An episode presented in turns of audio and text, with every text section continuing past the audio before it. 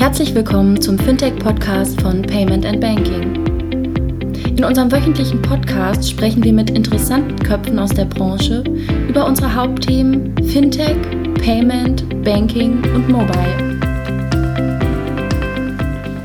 Hallo und herzlich willkommen zur 188. Ausgabe des Fintech-Podcasts von paymentbanking.com.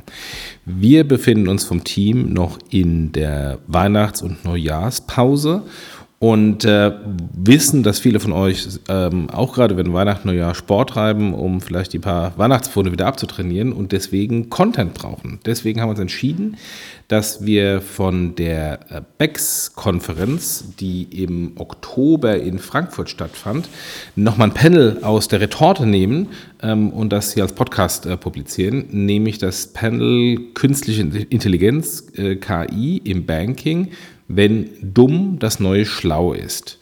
Ähm, und wir haben, das ganze Panel wird moderiert von Rafael Otero vom Payment Banking Team und als Gäste haben wir ähm, Max Benze von Collect AI und Ralf Heim von Finsight. So, viel Spaß. So, also, künstliche Intelligenz. Ich habe mir ein paar Experten dazu geholt und jetzt wundert euch nicht, warum wir so wenige davon haben. Wir haben nämlich mit Absicht eins nicht gemacht uns irgendwelche Vollhansel geholt von irgendwelchen großen Namen aus den USA, die uns irgendwas erzählen wollen über Sales, sondern wir wollen mit Leuten reden, die tatsächlich tagtäglich damit arbeiten, respektive tatsächlich auch Ahnung davon haben, und zwar im Doing. Ich darf begrüßen in, ne, äh, in nicht sortierter Reihenfolge Max Benze von Collect AI. Ihr dürft klatschen. Ralf Heim von Finsight. Und Tom Dabb von der KfW. Ah, sitzen ist das schön. So. Wollen wir anfangen mit, ich muss um die Ecke, damit ich euch sehen kann, das ist uns anstrengend. Wollen wir anfangen mit Intelligenz oder wollen wir gleich mit künstlicher Intelligenz anfangen? Manchmal habe ich das Gefühl, wir sollten mit Intelligenz anfangen. Ähm, Max, fang doch mal an. Erzähl mal deine Wahrnehmung künstliche Intelligenz und Banken. War das so dieses Mimimi-Gerüst und der verrückte Professor, was wir da gerade gesehen haben? Also passt das zusammen? Macht es überhaupt Sinn, darüber zu reden oder können wir gleich aufstehen und ein Bierchen trinken? Es macht natürlich schon Sinn, darüber zu reden, sonst wären wir nicht hier und sonst würden auch nicht so viele Leute zuhören. Ich glaube aber, man darf ist nicht irgendwie überinterpretieren in dem Sinne auf diesem Hype aufspringen, um zu sagen, jetzt muss alles nur noch über künstliche Intelligenz laufen. Ähm, da stecken ja auch Gott sei Dank noch Menschen dahinter, die irgendwie anfangen, diese künstliche Intelligenz zu bearbeiten. Ähm, daher glaube ich schon, dass es relevant ist bei den Banken und auch wir bekommen es mit, dass immer mehr Banken Interesse zeigen, was macht ihr da, was treibt ihr, was bearbeitet ihr dort für Themen. Ähm, aber auch da sage ich ganz klar, man muss auswählen, zu welchen Themen man spricht. Man kann jetzt nicht einfach sagen, so, wir machen jetzt ein riesen AI-Department auf und auf einmal reden wir nur noch über künstliche Intelligenz und jeden Prozess, den wir haben, machen wir jetzt nur noch mit AI. Ich glaube, man muss da nach und nach ähm, sich rantasten. Mhm. Und das Zweite, was wichtig ist, ich glaube auch erstmal intern beginnen. Es gibt so viele interne Prozesse, die man auch über AI steuern kann. Man muss nicht immer direkt immer Customer Journey, Kunde, äh, extern, sondern vielleicht intern testen, auch da sind Fintechs gut in der Partnerschaft, aber einfach in dem Sinne einfach mal zu trennen und langsam zu beginnen. Für, für, alle die, jetzt bist du schon tief ins Thema eingesprungen, für alle die, die Collect AI noch nicht kennen sollten, ein Satz, was genau macht ihr mit künstlicher Intelligenz bei euch? Wir im ersten Schritt digitalisieren das Forderungsmanagement, ein äh, durchaus relevantes, nicht so sexy Thema, aber ähm, durchaus relevant und setzen auf der Basis dann, nachdem wir es digitalisiert haben, und das ist so ein zweites großes Thema, wie weit sind wir in der Digitalisierung, setzen auf der Basis dann AI ein, um verschiedene Kanäle zu steuern, also Kommunikationskanäle, aber auch Payment-Kanäle, die genutzt werden können. Wir steuern die Zeit, äh, wann wir glauben, dass es am besten ist, die Kunden anzuschreiben mit der höchsten Wahrscheinlichkeit, dass sie bezahlen. So gehen wir über weitere Kanäle. Am Ende äh, beginnen wir das aber auch rein analog, also durch den Menschen und füttern dadurch unsere AI. Okay. Ralf, dein Thema ist slightly more sexy. Schön so angekündigt zu werden. ähm, Ihr kümmert euch mit Finsight, ich sag mal, mehr auf der Insight. Was können wir daraus machen? Wie kann man Anlage daraus? Was siehst du im Bankensektor? Was kommt an? Was funktioniert? Was ist ähm, Science Fiction respektive wollen alle gerne haben, aber einfach nicht realistisch umzusetzen?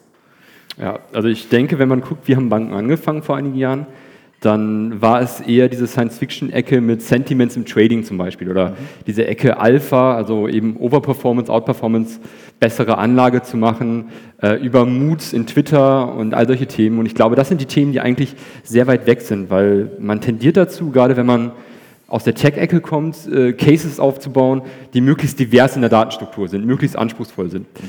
Äh, dabei sind die Kontodaten da mhm. und das ist auch das, was wir dann eher sehen gerade, dass man aus den Kontodaten sehr genau zum Beispiel Ruhestandsplanung vorausplanen kann. Man kann überlegen, wie ist die Ausgabenstruktur des Kunden, man kann überlegen, wie schließt man die, die Rentenlücke, die er aufbaut, wenn man auch noch, das ist ja die super Überleitung gerade zwischen PSD2 und, ähm, und auch äh, AI, dass man halt eben die Daten nutzt, die der Kunde hat, eben Konten, Depots, hoffentlich irgendwann mal in Deutschland auch Pension Dashboard, dass man halt diese Daten zusammenknüpft und irgendwann dann sagen kann, in Echtzeit berechne ich dir jetzt zum Beispiel, was du für die Rente rausbekommen solltest mhm. ähm, und wie du das am besten strukturierst. Also nicht unbedingt Analytics im Sinne von, also nicht nur, wo stehe ich heute, sondern wenn ich weiter so trottelig anlege wie bisher, dann passiert X. Ja. Also quasi ja. schon so ein bisschen, ich übertreibe, Prediction. Ja, was passiert, wenn, wenn A und B gleich C? Genau, genau. Und heute, heute ist ganz viel noch am Anfang Rule-Based, das ist auch das, was du sagtest. Also wir haben ganz viel heute eher Situationen, wo die Banken anfangen zu sagen, ich habe jetzt mal ein fremdes Depot von einer anderen Bank und ich kann das noch gar nicht bewerten, weil ich kenne die Anlageprodukte darin gar nicht. Mhm. Also erstmal überhaupt Daten dazu zu bringen, dann zu überlegen, wie ist der Kunde diversifiziert, wie breit ist er gestreut, dann zu überlegen, was macht für diesen Kunden Sinn, wenn er schon viel Immobilien hat, wenn er jetzt aber äh, bisher nur in Europa investiert hat, was schlägt man, dem, schlägt man dem dann vor? Also was wir erleben, ist auch, was, was du gerade sagtest, so eine sukzessive Entwicklung von Beginn erstmal reine Regeln zu legen, bis hin dann mehr und mehr die, die Regeln analytisch zu verifizieren und eben Metamodelle aufzubauen. Mhm. Tom, jetzt hast du links neben mir diese Speedboats Fintechs. Du bist bei der, bleiben wir beim Thema sexy, ähm, Most Sexy Bank in Germany, der KfW. Ähm, nicht hauen. Yes. ähm, wie nähert ihr euch dem Thema? Du kommst, die Leute, die dich nicht kennen, verstehe ich nicht. Ähm, die Leute, die deine alten Werke noch aus der Blaubank kennen, wissen, dass du dich diesem Thema sehr stark genähert hast und auch sehr tief genähert hast. Wie bekommst du eine Institution wie die KfW nah an AI?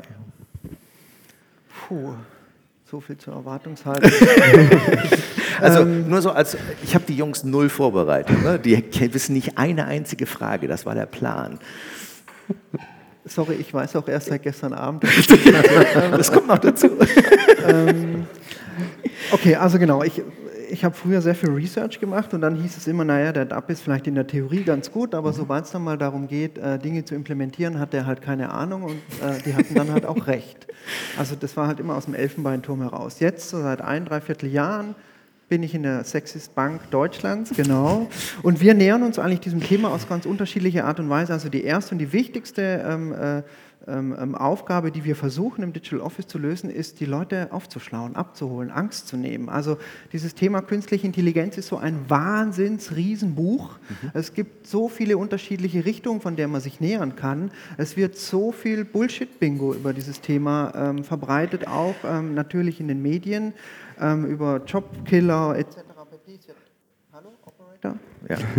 ähm, ähm, es, es, es, werden Ängste geschürt und was wir versuchen in erster Linie ist, den Leuten mal zu sagen, okay, was ist denn Realität? Mhm. Was ist tatsächlich ähm, ähm, Teile der Technologie, die vielleicht dein Jobprofil beeinflussen? Nicht der Job fällt weg, auch das ist so ein bisschen ein Irrglaube. Aber wenn man sich vielleicht so individuell fragt, okay, was mache ich eigentlich den ganzen Tag? Sind da Dinge drin, die leicht zu standardisieren sind, leicht zu automatisieren? Ja, das wird dann auch standardisiert und es wird auch automatisiert. Das ist eine Frage der Zeit. Ähm, aber dann kann man die Energie, die ja dann freigesetzt wird, vielleicht in andere Kanäle lenken oder vielleicht andere Bereiche, die mit Zwischenmenschlichem zu tun haben, äh, ausbauen. Also genau, das Erste ist, wir versuchen Bildung Bildungsmaßnahmen zu ergreifen, um die Leute aufzuschlauen und ähm, äh, sie zu sensibilisieren für das Thema. Und das Zweite, naja, das ist tatsächlich ganz hemdsärmelig. Ähm, die operativen Bereiche kommen zu, ins Digital Office und sagen, puh, wir haben hier einen einfachen Medienbruch, ähm, können wir da nicht irgendwas durch Text- oder Mustererkennung, irgendwie eine KI basiert äh, drüberlegen? Und dann versuchen wir das ganz einfach Schritt für Schritt den Leuten in ihrem Daily Doing zu helfen. Also nicht mit den großen AI-Lösungen, sondern tatsächlich kleine Dinge, um vielleicht ähm, noch digitaler zu werden, um Prozesse zu optimieren. Und, und ich finde, das ist schon wirklich ähm, schwierig genug. Da muss man gar nicht so Riesenbücher aufschlagen. Das ist quasi das gleiche, den gleichen Weg, den Max vorhin angeschrieben hat oder äh, angedeutet hat. Wir reden alle über AI, aber mehr so als fernes Sollziel wäre doch schön, wenn man mal Digitalisierung hinbekommt. Mhm. Ja, wäre doch schön. Ich hatte letztens einen Vortrag, ähm, wo ich so eine Folie hatte. Guck mal, ähm, wir wollen alle Insights aus dem Konto haben. Und die Realität ist, und dann habe ich einen normalen 0815 Kontoauszug aus dem Kontoauszugsdrucker genommen. Das ist die Realität. Die Realität ist, die Leute gehen Kontoauszugsdrucker und wollen Papier. Ja? Wenn ich aus dem Urlaub zurückkomme, hat meine Bank danke Markus, mir so viele Kontoauszüge geschickt. Warum? Weil ich nämlich nicht auswählen kann, ob ich bestimmte Kontoauszüge digital haben kann, sondern es ist binär, 0, 1. Geht auch besser. Ja? Also Digitalisierung auf dem Weg zu AI, ist das ein Weg? Du sagst Mustererkennung, ihr braucht vermutlich Texterkennung. Ist das tatsächlich so, dass ähm, arme Mann-Prinzip, wir müssen erstmal überhaupt digitalisieren, bevor wir über AI nachdenken sollten? Also wir sehen das so und unser Case mit der Hanseatic Bank, den wir jetzt seit ungefähr einem Jahr am Laufen haben, ist genau so konzipiert, dass wir gesagt haben, wir gehen weg von ähm, hier im Bereich Konsumentenkredite als auch Kreditkartenabrechnung, weg von der Telefonie und dem Brief aber auch da wichtig, wir können nicht von heute auf morgen sagen, jetzt haben wir keine 50 Callcenter-Mitarbeiter mehr, sondern es werden weiterhin die Personen äh, bestehen bleiben, die das Telefon in die Hand nehmen. Aber den Weg zu gehen, wie können wir vielleicht einen gewissen Kundenkreis von diesem Weg des Briefes und der Telefonie auf E-Mail, SMS, mhm. vielleicht irgendwann WhatsApp etc. bringen. Ich spreche jetzt hier wieder im Bereich Forderungsmanagement, um eben da digitaler zu werden. So und dann das Weitere auch zu sagen, naja, wir haben eben auch den Bruch gehört von diesem Medienbruch in, entlang der Customer Journey, auch da dann zu sagen, naja, wenn ich eine E-Mail habe, dann möchte ich die auch nicht ausdrucken und zum nächsten Bankaccount gehen und dann irgendwie das eintippen oder ausdrucken und abends mir hinlegen und wieder mit einem neuen Laptop äh, irgendwie anfangen, die Überweisung zu tätigen, sondern wir haben dann auch gesagt, dann lass uns doch mal probieren, auch direkt aus der E-Mail heraus zu bezahlen. So, und das ist für uns erstmal der erste Schritt der Digitalisierung. Mhm. Ähm, aber auch da nicht zu verstehen, wir haben jetzt die x tausend Fälle der Bank genommen und haben die alle auf E-Mail und SMS umgestellt. Nein, sondern da muss man natürlich sehr stark gucken, was passiert mit den Kunden, was passiert auch mit denen, ähm, die das erste Mal ein E-Mail bekommen. Erhöht das das Callcenter-Volumen möglicherweise sogar oder äh, ist das irgendwann so eingeschwungen, dass man sagt, man sieht Vorteile und aus diesen Szenarien, aus diesen verschiedenen Digitalisierungen wie gesagt, füttern wir dann irgendwann mal die AI mhm.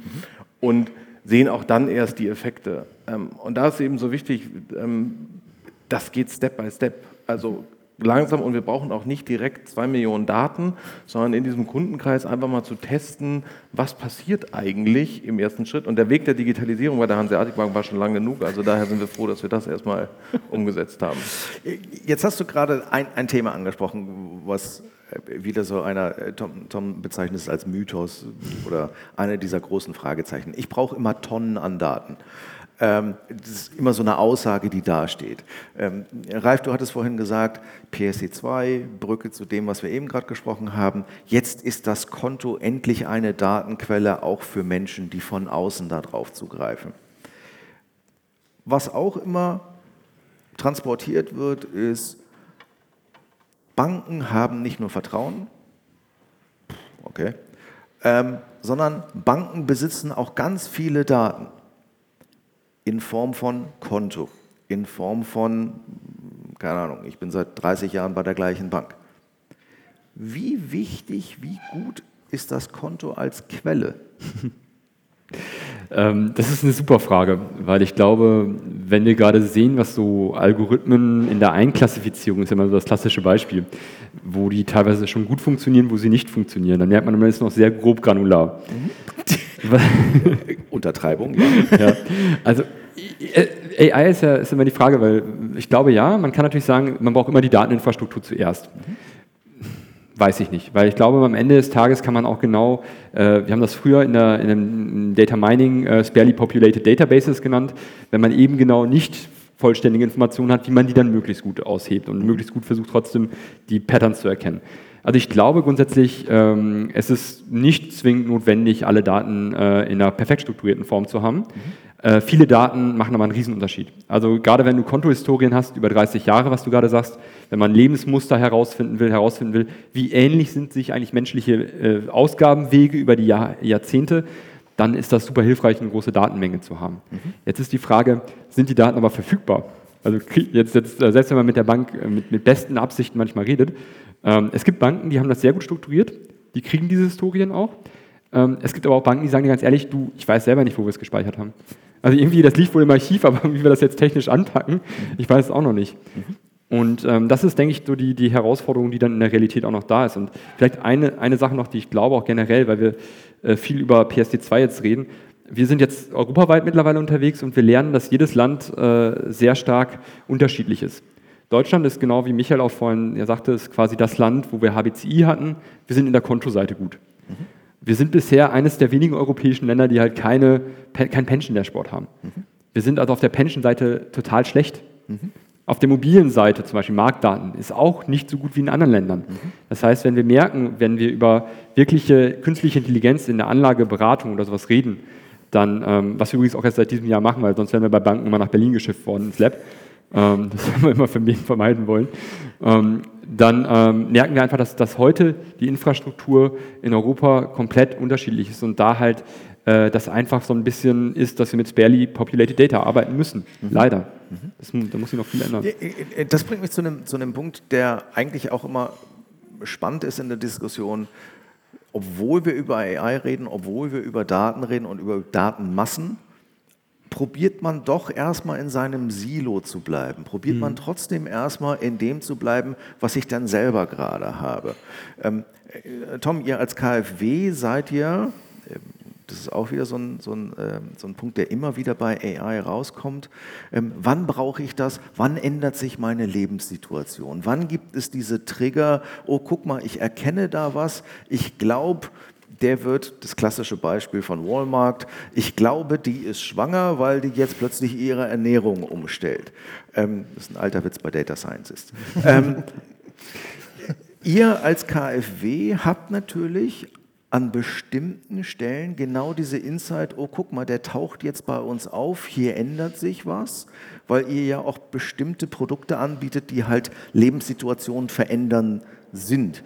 Also ist das etwas, wo du sagst, das ist eine Chance für euch als KfW, dort der Information Broker zu sein, das zurückzugeben an Banken. Hier, guck mal, ich kann dir bestimmte Sachen zu dieser Person jetzt sagen, weil er redet mit uns das erste Mal? Also lass es mich mal unabhängig von der KfW beantworten. Ich glaube, jene Unternehmen, die mit Kundendaten zu tun haben und die sie künftig nicht nutzen, um den Kunden individuell tailor-made ansprechen, die werden mittelfristig auf der Strecke bleiben, weil einfach so viele andere Unternehmen es genauso tun. Mhm. Sie werden die Daten auswerten, sie werden den Kunden hoffentlich abholen, sie werden es transparent kommunizieren und das ist ein wichtiger Aspekt. Da sind wir auch wieder ganz nah bei so Datenschutzthemen und bei Aufklärung. Ich glaube, was ganz wichtig ist, man kann dem Kunden noch einfach erklären, was so ein Algorithmus kann. Also es geht ja nicht darum, dass ich, äh, dass ich Transparenz über meinen Algorithmus mache, das würde Google natürlich auch nicht tun, wobei es auch niemand bei Google gibt, der den, diesen Algorithmus tatsächlich auch äh, äh, kennt und versteht. Aber ich kann doch einem Kunden ganz genau sagen, hör mal zu, ähm, wir haben die und die Daten von dir, wir könnten die so und so auswerten, dann könnten wir dich auf das und das Bedürfnis ansprechen. Möchtest du das? Ja oder nein? Und dann mhm. kann er ein Häkchen setzen. Mhm. Und ich finde, dieses Häkchen setzen, das ist elementar wichtig, weil das machen viele Anbieter aus angelsächsischen Ländern oder aus dem asiatischen Raum nicht, weil da gibt es dieses Häkchen nicht, weil es mhm. Teil des Geschäftsmodells ist. Also so unsexy Datenschutz und, und, und, und der Umgang mit Daten, äh, den wir auch neu lernen müssen, ist, ich glaube, Transparenz, Aufklärung, dem Kunden abholen, ihm erklären, was, was, was machbar ist mit seinen Daten, ist auf alle Fälle der richtige Weg. Und äh, zu, zu, der Frage vorher würde ich noch ganz gern was sagen. Ich habe das Gefühl, äh, wir unterschätzen ab und zu so ein bisschen die Konvergenz der Technologien. Mhm. Also wir haben auf der einen Seite Data Analytics, wir haben künstliche Intelligenz und irgendwie wird es noch so wahrgenommen, das ist ein Thema für sich, das ist ein Thema mhm. für sich, dann gibt es noch die Blockchain, dann gibt es noch Cloud, dann gibt es noch API. Das gehört alles zusammen. Das, mhm. das, das konvergiert auch immer stärker miteinander. Bedeutet aber auch, du hast du nicht mehr viele Experten hast, die das Gesamtbild über, überblicken. Also mhm. du hast Experten für Data Analytics, du hast sie für Machine Learning und für mhm. künstliche Intelligenz, mhm. aber dass das alles so zusammenwächst und es immer komplizierter wird, hier mhm. auch in irgendeiner Art und Weise dann, an welchen Rädchen muss ich denn jetzt drehen, ähm, damit ich mein Endergebnis hinbekomme. Ich glaube, das wird noch gerne so ein bisschen unterschätzt. Ähm, das eine geht aber ohne das andere gar nicht mehr. Mhm. Das heißt, künstliche Intelligenz braucht Daten und, und, Daten müssen aber so aufbereitet sein, dass du dann auch irgendwie die in einen großen Data Lake reinlegen kannst und dann kannst du dir einen Algorithmus überlegen und dann kommt was Schlaues raus. Mhm. Aber nicht der Algorithmus ist das Problem, sondern es fängt eigentlich schon viel früher an.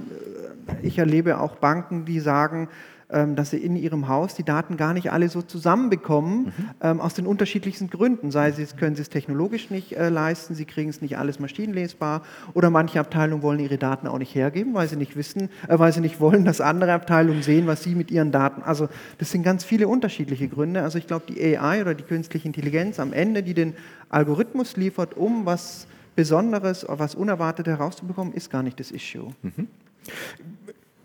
Bleiben wir mal bei dem, was ihr beide gerade gesagt habt, an Daten ranzukommen, Daten zusammenzubringen. Das ist das Fachwort genutzt, dieses Datenlake. Früher haben wir es Data Warehouse genannt, davor haben wir es Datenbank genannt, davor waren es Papierausdrucke. Die, diese Daten zusammenzukriegen aus den unterschiedlichsten Quellen ist ja gerade für euer Geschäftsmodell, Max, ähm, ihr wollt ja idealerweise nicht nur eine Datenquelle von einem Klienten haben, sondern ihr braucht ja eine gewisse Datenanreicherung, eine gewisse, ein Enhancement von Daten, auch mit Sichtweisen von Dritten. Ähm, wie einfach ist das respektive, da spielt sofort gleich Datenschutz rein, ähm, wie offen sind Leute dafür, nicht nur ihren eigenen Datenpool aufzumachen. Das heißt, ob sie es technologisch überhaupt können oder irgendwie das Tape aus dem Container noch rausholen müssen oder dass sie sehr verschlossen sind und sagen, ich möchte das nicht. Wie kriegt man überhaupt die Leute dazu, dann auch noch Datenanreicherungen machen zu wollen mit Third-Party-Daten, was euer Geschäftsmodell so viel einfacher machen würde und dann ja auch heißt, ihr habt sofort einen Benefit davon? Die Frage ist, müssen es wirklich immer kundenindividuelle Daten sein, die mhm. wir anreichern? Also mhm. muss es jetzt ganz spezifisch die, die Information sein, die auf Max Bense gilt? Mhm. Ähm, das ist schwierig. Ich glaube, so weit sollte man auch im ersten Schritt noch gar nicht gehen. Also man hat da natürlich die Informationen ähm, über Konto, Historie, äh, Details, die bei den Banken vorhanden sind. Ähm, die nutzen wir natürlich. Äh, gleichzeitig nutzen wir das, was passiert. Aber ich glaube, es gibt auch genug Dinge, die öffentlich zugänglich sind. Also guckt man sich mal mhm. einen Mietenspiegel an oder guckt man sich mal gerade in Hamburg eine neue äh, Studie rausgekommen, ähm, wie viele Kinder in welchem ja. ähm, Bezirk und ähm, wie viele Wohnungen sind frei und leer und solche Sachen. Also ich glaube, das sind Dinge, wo man überhaupt nicht über den Kunden jetzt mhm. äh, erfragen muss, kannst du mir vielleicht noch mal ein paar Daten geben? Mhm. Und das ist ja auch immer die Gefahr, die viele denken, um Gottes Willen, jetzt muss ich meinen Kunden anschreiben und der muss einen Haken setzen oder sonstiges.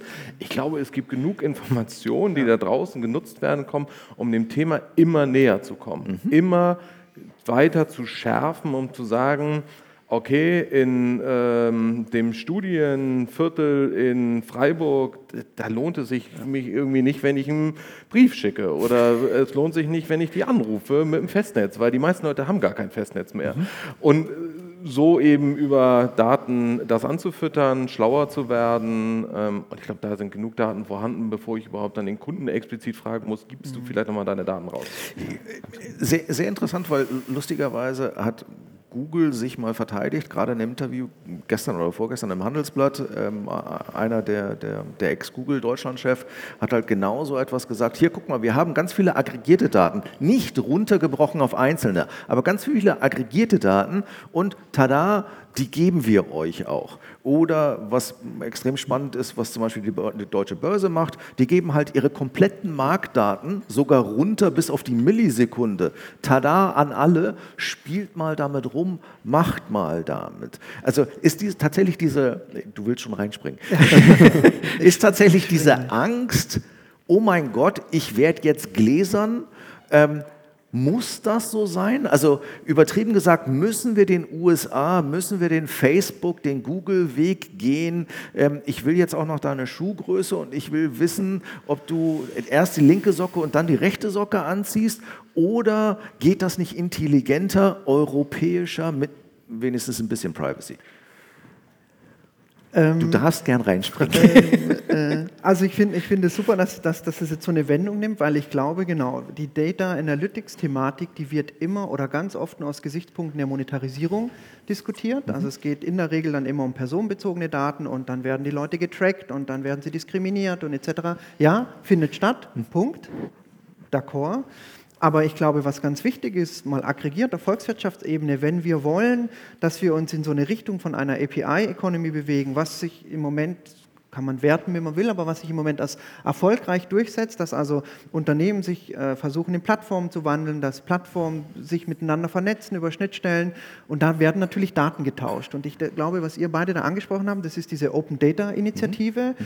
ähm, ist überhaupt nicht neu, mhm. ähm, bekommt aber jetzt aus meiner Sicht nochmal eine ganz neue Dimension rein, weil wir natürlich, wenn wir in diese API-Logik einsteigen wollen, brauchen wir diese Daten. Mhm. Und da geht es nicht immer um personenbezogene Dinge, mhm. Da geht es um Wetterdaten, um Kartendaten, mhm. um Geomapping. Da geht es mhm. darum, wie viele Kita-Plätze habe ich hier in Frankfurt. Kann ich eine Schnittstelle anbieten mit, mit, mit, mit einer äh, äh, Kartensoftware und dann kann ich halt plötzlich sehen, okay, ähm, die Stadt äh, gibt mir Daten über die verfügbaren Kita-Plätze und da gibt es OpenStreetMap und das kann ich miteinander verbinden mhm. und dann kann da ein schlauer Programmierer irgendwie tolle äh, zusätzliche Add-ons. Ich glaube, und witzig, weil ich beschäftige mich gerade mit dem Thema. Es gibt in der Literatur ganz, ganz wenig Research zu den Themen API Economy und Open Data. Mhm. Das ist aber eigentlich gar nicht mehr voneinander wegzudenken. Mhm. Aber diese Kombination, dass wir natürlich diese und da spreche ich jetzt tatsächlich von Massen von Daten, dass wir die brauchen, äh, wenn wir miteinander ähm, äh, zusammenarbeiten wollen, wenn wir kollaborieren wollen über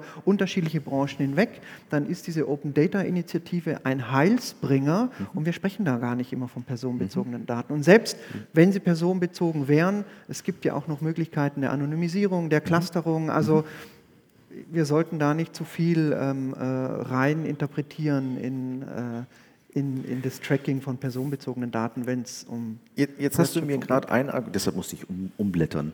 Ähm,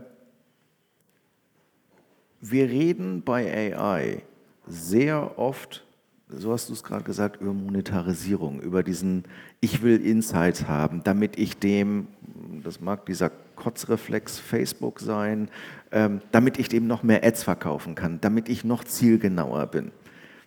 Mhm. Ralf, ihr als Anlage, ist das wirklich der Punkt, der mich interessieren sollte? Oder ist es nicht vielleicht eher der Punkt, wann am Tag, in der Woche, in welcher Situation, bei welcher Nutzung ist der Mensch offen, über so, eine, über so ein Thema nachzudenken, über so ein Thema zu sprechen? Ich gebe dir ein ganz konkretes Beispiel. Ich saß da eben rum, mache LinkedIn auf, will irgendetwas suchen. Was kommt mir? Gib mir Zugriff auf dein Telefonbuch. Alter, echt jetzt? Also, das kann man auch schlauer machen, dass wenn ich LinkedIn jetzt gerade aufmache, ins Suchfeld tippe, dass du mir dann nicht sagst, gib mir mal kurz Zugriff auf dein Telefonbuch, damit ich da auch noch suchen kann. Ich glaube, dafür brauchst du keine AI, da reicht so halbscharfer Menschenverstand von dem Onkel mit den grünen, äh, mit, den, mit den roten Haaren da drüben. Also ist das nicht tatsächlich lieber etwas vom Kunden her denken, wie komme ich dahin, statt halt einfach nur drüber nachzudenken, Cross-Selling, der braucht noch eine Versicherung. Ja, äh, hundertprozentig. Also was was, denke ich, immer klar sein muss, wenn man irgendwas mit Kundendaten macht, hat man eine Verantwortung, dem Kunden Mehrwert dafür zu geben. Ich, ich kann mal ein Beispiel geben, wo das zusammengreift, was ihr gerade gesagt habt mit Open Data und äh, dem Thema Mehrwert geben für den Kunden.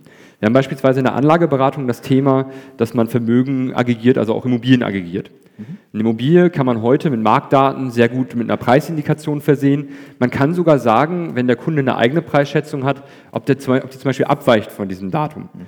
Man kann jetzt noch einen Schritt weiter gehen, kann sagen dem Kunde, du, wenn du Immobilien eh interessant findest, wir haben einen Marktdatenpartner zum Beispiel, mit dem wir gerade, wir haben eine Beteiligungsgesellschaft neben der Finzeit auch, wo wir gezielt in, äh, in Themen reingehen, die auch äh, Assetklassen darstellen. Und ein Thema ist da gerade zum Beispiel eine systematische Auswertung unterbewerteter Immobilien. Mhm. Das heißt, man kann aus Marktdatenpools herausfinden, wo ist gerade ein Gap zwischen dem Mietverhältnis zum zum tatsächlichen Wertverhältnis äh, der, des, des, der, der Immobilie und kann dann dem Kunden zum Beispiel noch genau solche Informationen reinspielen. Und dann auf einmal ist es für mich als Kunde kaum ein Kostenpunkt, mentaler Kostenpunkt, zu sagen, ich gebe jetzt meinen Immobilienpreis, wenn ich so viel Mehrwert auf der anderen Seite bekomme. Mhm. Wenn jetzt aber LinkedIn deine Telefonnummer bekommt, weil sie sicherer dadurch werden, ja, mhm. dann ist das für mich schon eher ein Trade-off, der ziemlich äh, kostspielig für dich ist. Äh, deswegen, ich glaube immer, das Wichtige ist, dass man solche Cases so aufbaut, dass der Kunde einen sehr großen Mehrwert hat. Und da, da liegt so viel Potenzial begraben. Also wenn ich jetzt mal das Beispiel nehme, Geschäftskontenbank. Ich habe mit Geschäftskon Geschäftskonten wenig zu tun, deswegen ähm, komme aus dem BI-Sektor, früheres Unternehmen war in dem Bereich Data Analytics. Und ich verstehe nicht, warum sich Banken im Geschäftskundenbereich gerade so von Softwareunternehmen die Beziehung zum Kunden wegnehmen lassen. Also weil man hat ja ganz viel Daten, man hat Lieferanteneingänge, man hat Kunden, man kann Ratings drauf machen. Man könnte so viele Informationsprodukte bauen, eine komplette Business Intelligence Lösung quasi auf Kontobasis anbieten, gerade für kleinere Unternehmen und wird damit den ERP-Systemanbietern zumindest ein Feld, nämlich diese dispositive Datenanalyse, mal äh, mit der Kundenbeziehung äh, äh, nicht streitig machen, ist übertrieben, man braucht beides, aber man würde sich halt dort positionieren als werthaltiges, direkt für den äh, CFO des Unternehmens relevantes Tool. Machen aber kaum welche. Mhm. Diese, dieser Datenschatz, den da die Bank hat, ist noch komplett brachgelegt und man könnte so viel drumherum aufbauen. Und das ist immer die Frage, wann schafft es ein Modell, sich auf die Metaebene zu bewegen? Mhm. Das ist super spannend. Meta-Ebene gibt tolle Produkte rund um Meta. Also eben ein Tool, ein, Kumpel, ein Bekannter von mir hat das gegründet, Celon ist heute über eine Milliarde wert, weil die haben einfach nur eine ganz simple Idee gemacht. Die haben sich auf SAP geknallt am Anfang, haben aus SAP die Logfile-Daten rausgenommen und Prozessketten rekonstruiert. Deren Aufsichtsrat sagt immer so Spaß, die waren hübsche, hübsche Tapete am Anfang, wo du einmal eine Prozesskette gesehen hast. Aber auch, wo Sachen nicht sauber durchgelaufen sind. Mhm. Total einfacher Case, ja. Und das Ding ist jetzt über eine Milliarde wert, weil, zu Recht auch, toll, tolles Unternehmen, aber weil die halt einfach einen sehr, sehr großen Need gemacht haben, die konnten super schnell skalieren über alle SAP-Kunden und äh, mittlerweile machen die auch Salesforce und so. Und ich verstehe manchmal nicht, warum solche Metamodelle nicht auch in anderen Bereichen auftreten, wo Unternehmen die Schnittstelle selber sogar haben oder die Daten haben und die Kunden haben. Also als Bank jetzt gerade heute, als Geschäftsbank, ich würde ja so viel strategisches Potenzial da sehen, sowas richtig geil aufzusetzen. Pitchst du gerade? Nee, mein Geschäftsmodell ist ein anderes. Also vielleicht, wenn wir einen guten Gründer da haben, das ist seit Ewigkeit ein Thema für die Beteiligungsgesellschaft, eine Idee, die wir da offen liegen haben. Ähm, nee, aber Spaß beiseite. Du hast, du hast ja eigentlich eine total geile Situation gerade. Du hast eine gute strategische Positionierung, du hast ein tolles Asset, du hast eh Kunden, die recurring sind, die wieder reingucken und sowas. Also eigentlich eine super geile Ausgangsposition für... Aber in Deutschland, im Bankensektor machen wir eins draus eine Allianz und dann geben wir es an die Verbände und dann gucken wir zu, wie es langsam, aber sicher vor sich hinsieht und dann irgendwie vielleicht doch nichts wird. Hm. Ähm, die Idee ist extrem spannend, aber du hast davor noch eine Sache gesagt, nämlich, ja, man sollte vom Kunden her denken. Jetzt nehme ich dich mal ganz kurz raus. Seht ihr das bei den Banken tatsächlich? Also ist der Reflex, ich muss meine, Prozess, meine Prozesse optimieren, ich digitalisiere, ich fange von vorne an. Wie schwer ist es, da die Kundensicht zu transportieren? Wie viel Pushback müsst ihr geben, respektive wie einfach ist das? Ist diese, ist diese Sichtweise inzwischen bei Banken angekommen, ja oder nein? Also definitiv nicht so wie bei Amazon, würde ich sagen, ist schon ein deutlicher Unterschied. Ähm, ich glaube, man probiert viel, ich glaube, man ist bereit, viel zu tun, trotzdem kommt immer das Aber. Trotzdem kommt immer das Aber, äh, ja, was könnte denn da noch passieren? Ähm, ich glaube, und das habe ich auch ganz am Anfang gesagt, ähm, ich glaube, bei den Banken wäre es zielführender, wenn man sich wirklich einzelne Cases erstmal heraussucht und da mhm. genau dieses Thema Kundenerlebnis, mhm. sei es eine Plattform, sei es ähm, hier auch die Gewerbekunden, sei es ähm, andere Themen, bevor man jetzt groß probiert, wie ist, wenn ich AI nutze, in Zukunft die, das Kundenerlebnis bei meinen Kunden. Mhm. Ich glaube, damit überfordert man sowohl den Kunden als auch die Bank. Aber wenn man sagt, wie könnte ich äh, in gewissen Aspekten, sowohl im Verkauf, sowohl im Marketing, vielleicht diese Aspekte einsetzen, ähm, dann kommt man viel schneller daran, um zu sagen, was sind die Ergebnisse und weil hat der Kunde darauf reagiert. Dass ich dann möglicherweise manuell oder, oder über ähm, Kundenbefragung darüber auch nochmal wieder mir die Bestätigung holen muss, ähm, ich glaube, das sollte man am Anfang auf jeden Fall tun, aber eben nicht da zu sagen, ich nehme jetzt die eine Million Kunden und dann kommt da irgendein Ergebnis raus, sondern auch da wieder kleinere Gruppen, kleinere Zielgruppen, kleinere Produkte und als zweites sowas dann auch intern. Also auch intern gibt es ja genug Abteilungen, die als Dienstleistung, sei es Shared Services oder ähm, die interne Kunden haben. Auch da kann ich ja einfach mal das Kundenerlebnis probieren, als erstes zu testen. Also ich glaube, das ist etwas, ähm, man sollte nicht immer sofort viel, viel, viel zu groß denken. Konkret, wie oft habt ihr beide das Gefühl, dass ihr eure Kunden im Bankensegment an die Hand nehmen müsst und denen von mir aus konkret auch einen Use Case vorstellen müsst, damit du langsam siehst, ah, okay, sie kommen dahin. Ist das 50 Prozent der Fälle? Ist das eher, wo du sagst, naja, die also das ist, bei, das ist immer so aber mal mehr und mal weniger. Also das ist, glaube ich, es kommt immer darauf an, wer sitzt auch einem gegenüber, ja. ähm, wie bereit sind die schon und wir ja. kommen dann wieder zu dem Thema, wie digitalisiert sind sie ja. auch schon und ähm, wir sind nun mal ein Dienstleister, der glaubt, einer der besten im Forderungsmanagement im digitalen Bereich zu sein. Ähm, ähm, da wollen wir die natürlich mit an die Hand nehmen. Mhm. Aber auch wir haben dadurch den großen Vorteil, täglich zu lernen. Also es ist jetzt nicht so, wir stülpen äh, alles rüber und das war's jetzt, sondern es ist natürlich dann auch eine Weiterentwicklung des Produktes. Aber ich würde sagen immer, aber mal mehr und mal weniger. Okay. Ralf, bei dir? Ja, ich, ich sag, würde sagen, es ist enorm unterschiedlich von Bank zu Bank. Also es gibt Banken, also Michael steht, war ja vorhin auf der Bühne. Hi. genau, Michael war gerade auf der Bühne, ähm, äh, hat, glaube ich, viermal das Wort User Experience verwendet, hat sich über PSD2, über 2FA aufgeregt, äh, nicht aufgeregt, aber äh, dass es halt ähm, äh, die User Experience schadet. Du hast ähm, bei Banken oft, ganz oft Leute, die schon sehr, sehr gut den Kunden verstehen. Teilweise, ich habe einen jetzt gehabt, da war, da war auch der Hammer, der hat mir dann gesagt, lass uns mal zusammen zu Kundenhausbesuche machen, dann gucken wir uns mal an, wie das Ding nutzen. Ähm, und äh, äh, hat dann wirklich so den Kunden gesagt, aber jetzt mal ehrlich, wenn, jetzt, wenn ich jetzt nicht da bin, wie, wie, und dann, das machst du doch nicht wirklich oder sowas. Ne?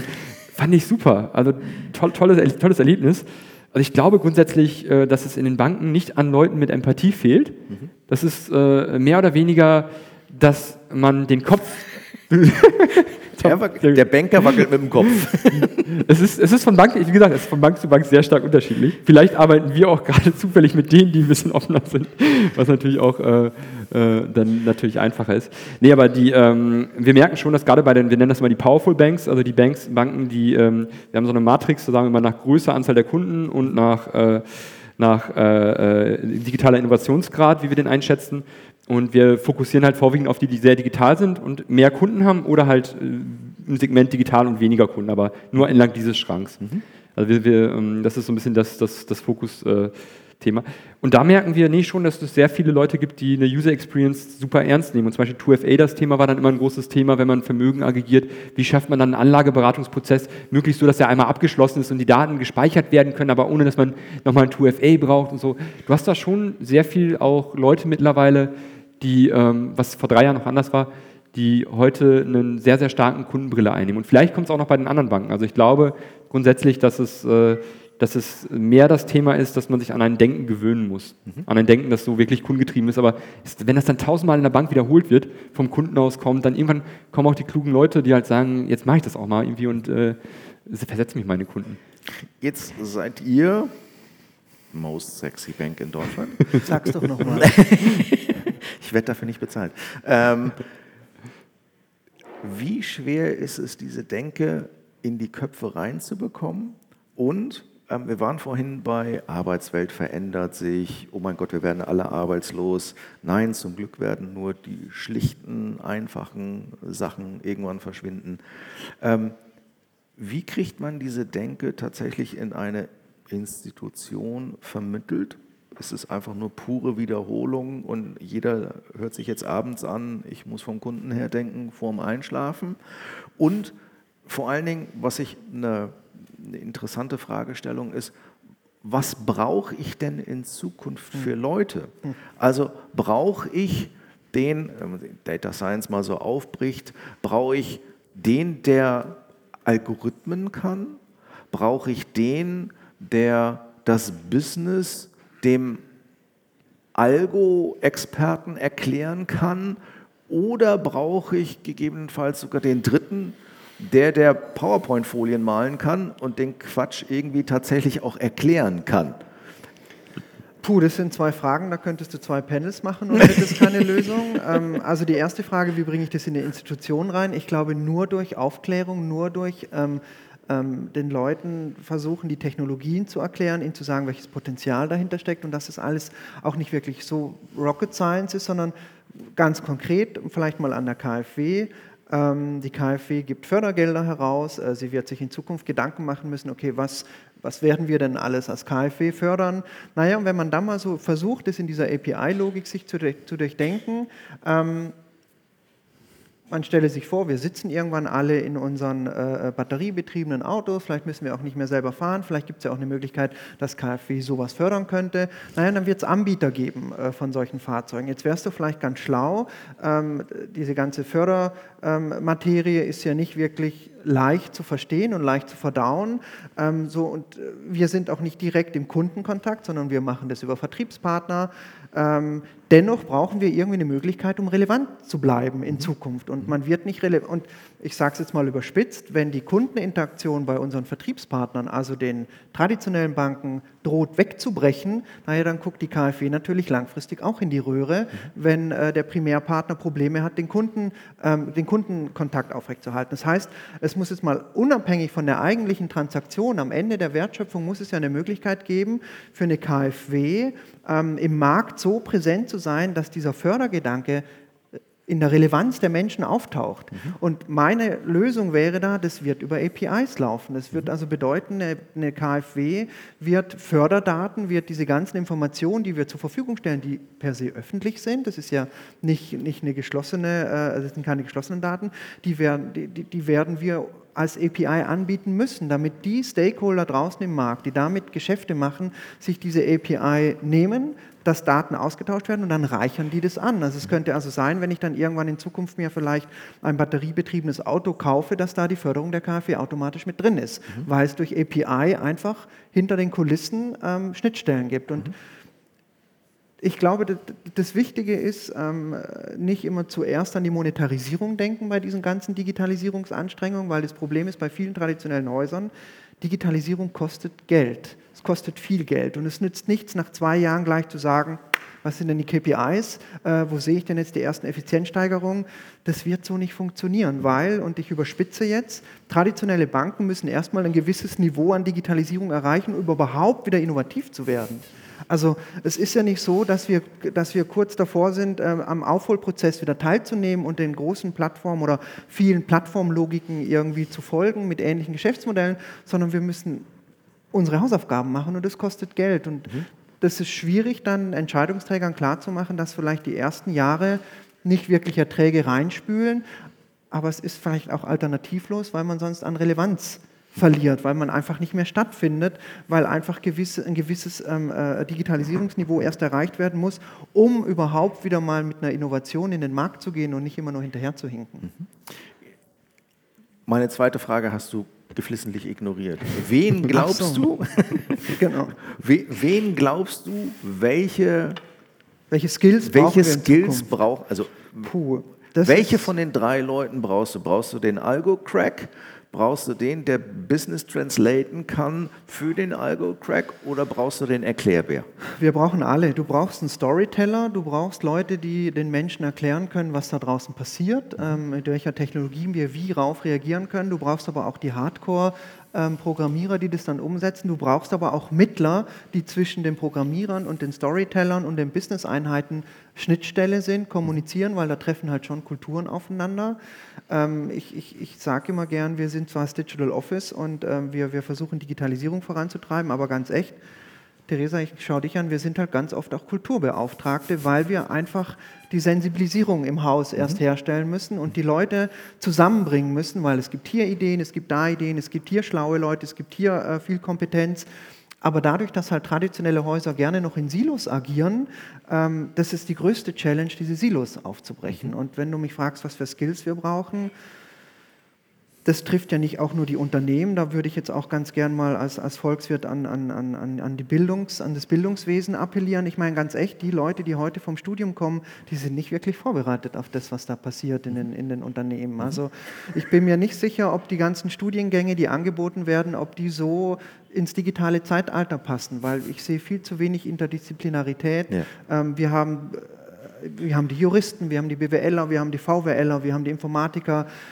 Das, ich brauche aber vor allem so ein bisschen. Ich muss, also ich muss jetzt nicht wirklich ein super Experte auf einem Gebiet sein, ähm, aber ich muss so ein bisschen Ahnung haben, ähm, was ist denn ein Algorithmus, was ist Netzpolitik, was ist ein Copyright, was ist eine Urheberrechtsverletzung. Ähm, äh, das sind Dinge, die man auch schon relativ früh in das Bildungswesen bringen könnte. Ich kann heute einem Zehnjährigen ganz genau erklären, was beispielsweise passiert, wenn er mit der Kreditkartenkarte seines Vaters in seinem Spiel irgendwelche Features kauft, was man alles anstellen kann mit der Kreditkarte. Das haben wir aber nicht. Wir haben diese, dieses Bewusstsein noch nicht, dass wir diese Netzthemen und diese, diese Digitalisierungsthemen schon relativ früh in die Bildung gehen. Investitionen in die Bildung machen sich erst nach zehn, zwölf Jahren im Markt bemerkbar, aber wir müssen damit anfangen. Mhm. Ähm, und, und, und, diesen Wandel kriegen wir aber nur hin, ähm, wenn wir da auch stark im Bildungswesen äh, agieren. Mhm. Max, was, was, glaubt, was glaubst du für, für euer Geschäftsmodell? Welche dieser Skills braucht ihr am ehesten? Am ehesten, es gibt eigentlich nicht so viel hinzuzufügen, weil es ähnlich ist. Natürlich ähm, brauchen wir jemanden, der die Algorithmen versteht, weiterentwickelt, auf die Kunden auch teilweise individuell ähm, einstellt, aber trotzdem brauchen wir auch den, der es überhaupt mal den Use Case versteht. Mhm. Also zu sagen, okay, was ist denn eure Herausforderung eigentlich gerade? Weil es bringt nichts, wenn ich jemanden auf ähm, die Bank loslege und der fängt an zu programmieren, aber er programmiert an dem Use Case vorbei.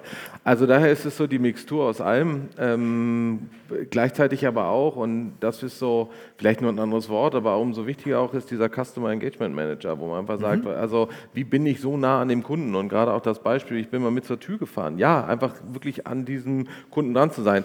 Und das vergisst man eigentlich am meisten, man ist ja selber Kunde. Mhm. Also einfach immer mal wieder zu denken, wie empfinde ich das eigentlich, was hier gerade passiert. Und ähm, auch da, ich, ich, komme neun Jahre aus dem Versandhandel, ist Amazon einfach Wahnsinn. Ich hatte gestern den ersten Paketschein von Amazon in der Hand. Da habe ich mich gefragt, meine Güte, noch einer, äh, also DHL, Hermes, Amazon, aber immer wieder selber zu fragen, wie finde ich das jetzt eigentlich, was passiert. Und genau dasselbe ist auch, wenn ich täglich Überweisung tätige oder ähm, irgendwelche Kredite mir angucke oder sonstiges, immer wieder zu hinterfragen, was ist es, was ist es für mich und äh, daraus zu lernen. Und dann ist es am Ende eine Mixtur aus den verschiedenen Personen bei dir, Ralf? Ich würde hm. fast wetten, du brauchst drei Leute mehr im Algo-Bereich als die anderen zwei. Also wir sind jetzt, ja, wir sind jetzt so 60, 70 Leute, je nachdem, ob man um Fulltime oder nicht rechnet. Ähm, und bei uns sind ja über 40 sind Entwickler, also ist tatsächlich super, super technisch nah. Was wir gemerkt haben, was wir jetzt in letzter Zeit verstärkt eingestellt haben, sind Leute, die die jeweiligen Industrien gut kennen. Mhm. Also ich gebe mal ein Beispiel da, wenn man zum Beispiel mit Privatbanken oder mit Maklervertrieben arbeitet. Mhm. Wenn das Leute, da ist ja das ganze große Diskussion war dann immer, macht man Robo-Advice, geht das gegen die Berater, geht das gegen die Makler? Dann kam dieser Term Hybrid-Advice. Dann haben wir aber gemerkt, als wir das, das erste Mal so eine hybride Applikation hatten, dass die Berater sich damit komplett unwohl fühlten. Mhm. Die haben dem Kunden vorher in die Augen geguckt, da mussten die irgendwie was beim iPad hin und her drehen, haben gesagt, okay, wie stellen wir den Prozess jetzt um? Und dann kam halt einer, der hat halt bei uns äh, angefangen vor einem Jahr, sagte halt, ja, ich habe zwei Jahre Beratung gemacht, du auf keinen Fall im Beratungsgespräch direkt auftauchen, höchstens mit erklärenden Tools, aber das Ganze vorwegnehmen. Wenn, wenn wir es schaffen, dass die Software vorher eingesetzt wird, quasi dem Kunden, dem Berater noch die aggregierten Vermögenswerte des Kunden bringt, was der gerne hat, die Risikotragfähigkeit bewertet, Count, Knowledge and Experience, Suitability Check, die ganzen regulatorischen Sachen vorwegnimmt, dann nimmst du dem Berater vier Stunden Zeit und dann nimmst du dem am Ende, ähm, äh, also vier Stunden Zeit, die er sonst für Dokumentation hatte, äh, und du hast dann am Ende für ihn sogar noch einen wahrscheinlich größeren Share, weil du ihm die aggregierten Vermögenswerte gibst. Mhm. Und das war was, das äh, hat dann super geklappt. Aber das haben wir auch selber ein halbes Jahr gebraucht, um drauf zu kommen. Und daher ist einfach was, was ich glaube, was, was die meisten Unternehmen brauchen, äh, wenn jetzt du die Algotypen schon hast, die Leute, die es businessmäßig verstehen, also das übersetzen können schon hast, das, was ja oft Startups schon haben, weil sie das darum halt auch zuerst einstellen. Dann brauchst du halt die Leute, die wissen einfach, wie werden die Menschen in den Banken bezahlt. Ja. Ganz einfach. Ja. Weil nur so kriegst du es hin, dass du denen die perfekte Lösung, die auch wirklich genutzt wird, lieferst und nicht irgendwas, was dann am Ende wieder nicht genutzt wird. Runden wir da mal ganz kurz ab. Es gibt einen Grund, warum die Leute immer probieren über Monetarisierung, weil sie persönlich darauf incentiviert sind, zu monetarisieren. Ja. Also wir machen das Problem von Tag 1. Fangen wir damit an, dass wir die Leute falsch incentivieren, dann brauchen wir uns auch nicht wundern darüber, dass sie genau nur darüber nachdenken. Also da gibt es auch ein ganz witziges äh, Beispiel, weil ich ja vorher auch Open Data angesprochen habe, um Monetarisierung. Klar soll auch monetarisiert werden, es muss ja, es müssen, wir müssen ja Anreize setzen, damit irgendjemand irgendwas programmiert und zur Verfügung stellt.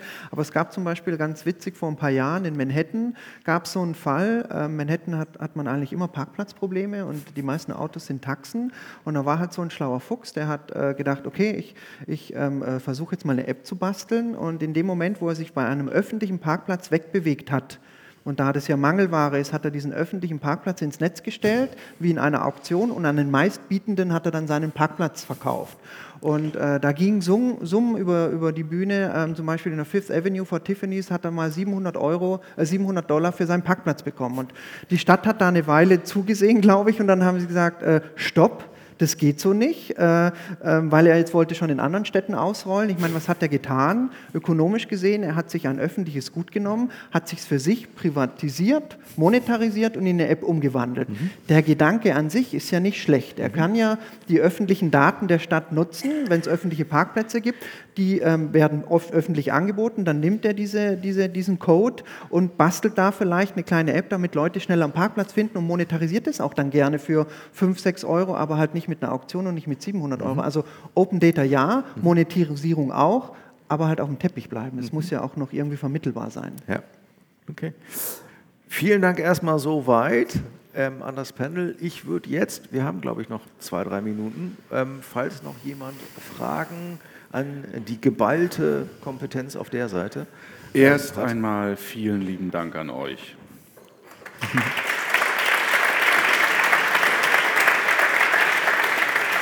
Genau, gibt es Fragen? Ich hätte nämlich eine Frage. Wir haben jetzt ganz viel diskutiert. Ja, jetzt muss man hier, jetzt bin ich auch mal dran hier.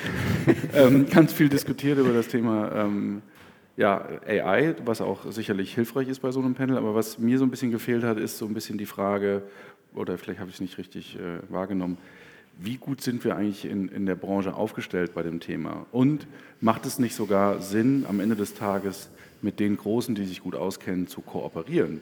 Passiert vielleicht sogar was sehr ähnliches wie beim Thema Voice. Ich meine, heute kommt ja keiner mehr auf die Idee, einen eigenen Voice Assistant zu bauen. Ja? Frag mal die Telekom. gut, manche. gut, es kommt fast niemand auf die Idee. Oder ein eigenes mobiles Bezahlverfahren. Aber. Ähm, Keiner will eine Mauer bauen. genau. Aber die Frage ist natürlich trotzdem, ähm, macht es nicht Sinn, vielleicht zu sagen, weißt du was, wir kriegen das vielleicht gar nicht so gut und wir kooperieren. Ist das ein Thema? Macht das Sinn zu kooperieren mit Google beispielsweise? Also ich mache mir, mach mir tatsächlich ein bisschen Sorgen um, um Deutschland, um Europa, weil ich glaube, dass wir ganz arg in so einer Sandwich-Position uns im Moment befinden. Wir haben äh, sehr starken amerikanischen äh, Raum, die äh, wirklich viele, viele, viele Milliarden investieren in, in AI. Wir haben den asiatischen Raum, wenn ich an China denke, die ebenfalls sehr, sehr viele äh, Milliarden da reinbuttern. Sie wollen jetzt AI first und ähm, äh, hier auch zum Global Player werden.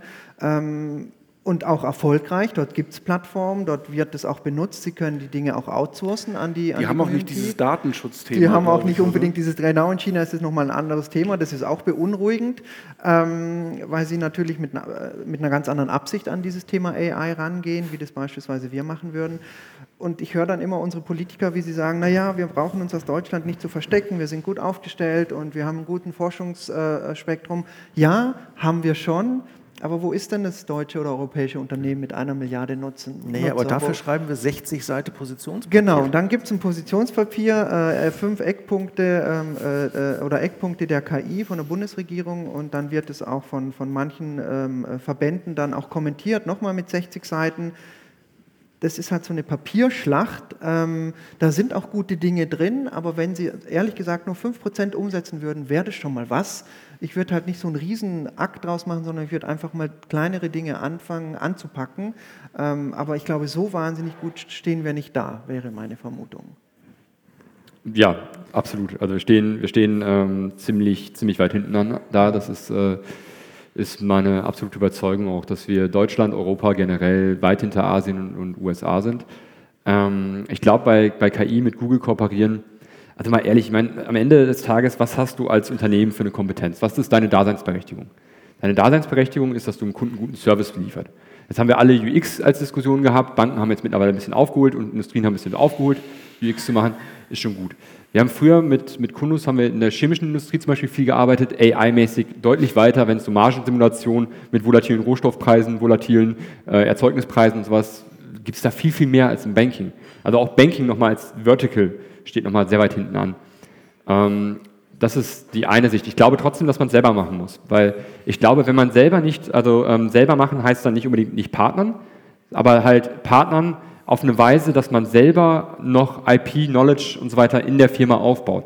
Weil wenn ich jetzt anfange, alles rauszugeben, was meine Recommendations angeht, was meine, was meine Intelligenz in meinem System angeht, dann gebe ich am besten noch das Frontend raus, hole mir noch die Reichweite von anderen Leuten. Was bleibt dann am Ende über? Man wird sukzessive aus dem Spiel genommen. Aber heißt machen dann tatsächlich, so wie wir es oft in, in, in, aber auch bei anderen Themen sehen, man, man macht so ein, ja, so, ein, so ein Team mit zwei, drei Leuten, die kümmern sich jetzt mal eine Woche drum und dann haben wir es gemacht, Häkchen. Ja, ja, also machen heißt ja auch, ich glaube, Commerzbank, die haben ein Team von 50 Leuten mittlerweile an dem Thema sitzen. Also ich glaube, da reden wir auch über ganz andere, ganz andere äh, Investment und äh, Engagement, oder? Ja, die Gefahr, also warum hat man mich, also persönlich, mein Hintergrund war ja immer Data Mining, Analytics und so und wir haben uns trotzdem als Finsight lange nicht für AI positioniert. Warum? Weil wir, auch, wir haben auch einfach nicht viel darüber geredet, was Algorithmen grundsätzlich machen. Warum? Weil dann wären wir nach Berlin gekommen. Also wir wären dann zu den Labs nach Berlin gekommen, wären dann irgendwie eins der schicken Spielereien gewesen, Häkchen ab. Nicht operativ Einsatz, nicht operatives System, nicht das, weil man erstmal sagt, das ist ja ein Forschungsthema und schon geht die Flagge hoch. Ähm, das heißt, man muss auch irgendwie gucken, AI an sich ist, also ich, wenn, ich, wenn ich ehrlich bin, was wir machen, würde ich noch nicht als AI bezeichnen, auch das noch. Ne? Wir machen maschinelle Lernverfahren, das ist, ist schon ganz cool, das ist auch mehr als viele machen, aber es ist immer noch keine AI. Das heißt, ich glaube, grundsätzlich muss man aufhören, irgendwas äh, versuchen zu labeln, dann mit dem Label rumrennen und das Label irgendwie nach vorne halten, sondern es geht darum, man hat einen Forderungsprozess, es geht darum, man hat einen Anlageberatungsprozess. Wie kriegt man den eigentlich aufgerüstet? Dafür braucht man die Leute, die das heute machen. Und dann mischt man da ein bisschen bei. Weil ich glaube, die besten Erfahrungen, die wir bisher gemacht haben mit Banken, ist im Kernprozess mit dem Kernteam nicht, nicht, nicht komplett, also gerne von mir aus separieren als Unit, aber nicht komplett ähm, mit neuen Leuten nur stuffen. Weil das, das wird dann ein Experimentierspiel. Jetzt habe ich zwei Fragen gestellt. Ich schaue mal ins Publikum. Gibt es Fragen, Anmerkungen? Hier vorne. Nein.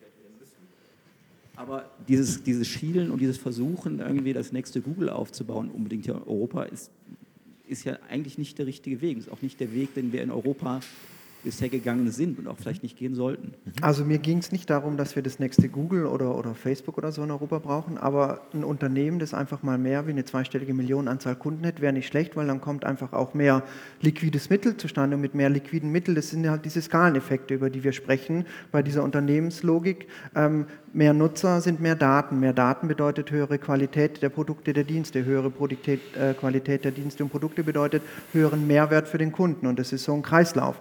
Das heißt, wenn, man, wenn wir mehrere Unternehmen hätten, die tatsächlich da auch ähm, äh, in, in, dieser Logik drin ähm, auch mehr erfüllen könnten, hätten wir mehr Mittel. Und mit mehr Mittel kann man einfach auch an der Weltspitze mehr mitmachen. Ich glaube einfach, dass wir uns nicht nur auf die Forschung, auf, auf die Fraunhofer-Institute verlassen können. Die sind schon gut, wirklich, kein, kein Problem. Aber wir brauchen natürlich auch Unternehmen, die das auch ausprobieren können. Wir brauchen Beta-Versionen. Wir müssen es mit Kunden ausprobieren und vielleicht nicht mit 5000 bei einem Start-up, sondern vielleicht auch mal mit einem Haus, das vielleicht mal 20, 30, 40, 50 Millionen hätte. Und da sehe ich uns schon nicht wirklich in the lead. Da, da finde ich allerdings den, den Anspruch, den du gerade formuliert hast. Es gibt den amerikanischen Weg, mhm. da gibt es ein Google und ein Facebook, das sind riesengroße Datentöpfe. Es gibt den chinesischen Weg, sehr der merkantil. ist sehr merkantil, so Silk Road, Generationen gedacht. Und in Europa sind wir eigentlich immer stark in diesem KMU-Bereich. Wir haben keine großen, mit ein, zwei Leuchtturmen, wir, sind sehr breit und kleinteilig. Mhm. Aber das muss kein Nachteil sein. Aber du musst vielleicht genau das schaffen, was ich vermute, wo du hin, hin willst. Wer baut diese Infrastruktur, um mhm. diese Stärke heben zu können? Das reicht halt nicht, wenn du wieder ein Google baust, sondern vielleicht müssen wir einen europäischen Weg denken, wie wir uns mit AI beschäftigen, weil wir haben nicht ein oder zwei oder drei große Datentöpfe, sondern wir haben eine Million kleinerer Datentöpfe, die aber in Summe größer sind als das, was andere sind. Genau, die Frage ist ja, wie bekomme ich es hin, ähm, ohne dass ich das nächste Google baue, dass er auch Auswirkungen hat, die wir vielleicht gar nicht haben wollen. Mhm. So Kumulierung von Wohlstand irgendwie bei einer kleinen Elite und solchen Sachen, sondern eher, dass wir die mittelständische Struktur beibehalten wollen, aber uns fragen müssen, wie kriegen wir diese mittelständische Struktur eben in diese äh, neue Plattformökonomie hinein übersetzt, ohne jetzt die, die gleichen Plattformen einfach nachzubauen klar, also ich, das ist der Punkt, ne? wie kriege ich die liquiden Mittel, um das dann auch wirklich äh, die Moonshots ähm, hinzubekommen, die ein Google sich eben nun mal vornehmen kann. Jemand und jetzt muss die, die Hand nehmen. Ja, ne? genau. Und Jemand, eben jetzt nicht ja. der kleine Mittelständler aus dem Schwarzwald. Ja. Genau. genau. Wobei wir da echt wirklich gute Player haben. Genau. Gerade da. Ähm, noch weitere Fragen oder Anmerkungen? Ansonsten, wir stehen kurz vor der Mittagspause. Das wäre jetzt auch nochmal der richtige Zeitpunkt, um euch Danke zu sagen. Danke für die anregende Diskussion. Und ich glaube, da, da können wir auch gleich noch weiter diskutieren. Da gibt es auch noch ethische Fragen, die man stellen könnte und, und, und, und, und. Ja. Äh, vielen Dank an euch nochmal. Vielen Dank. Das war das KI-Panel von der BEX 2018 und äh, somit beschließen wir auch das Jahr 2018 und äh, möchten uns nochmal bedanken bei euch für den tollen Zuspruch, die wahnsinnig äh, starke Zuwachsen der Podcast Plays. Äh, wir hatten äh, in der Spitze über 30.000 Podcast Plays im Monat, was uns sehr stolz macht, dass unser Thema ankommt, dass ihr uns auch weiterhin so gewogen seid. Bedanken uns nochmal und wünschen euch ähm, ein schönes neues Jahr. Macht's gut. Tschüss.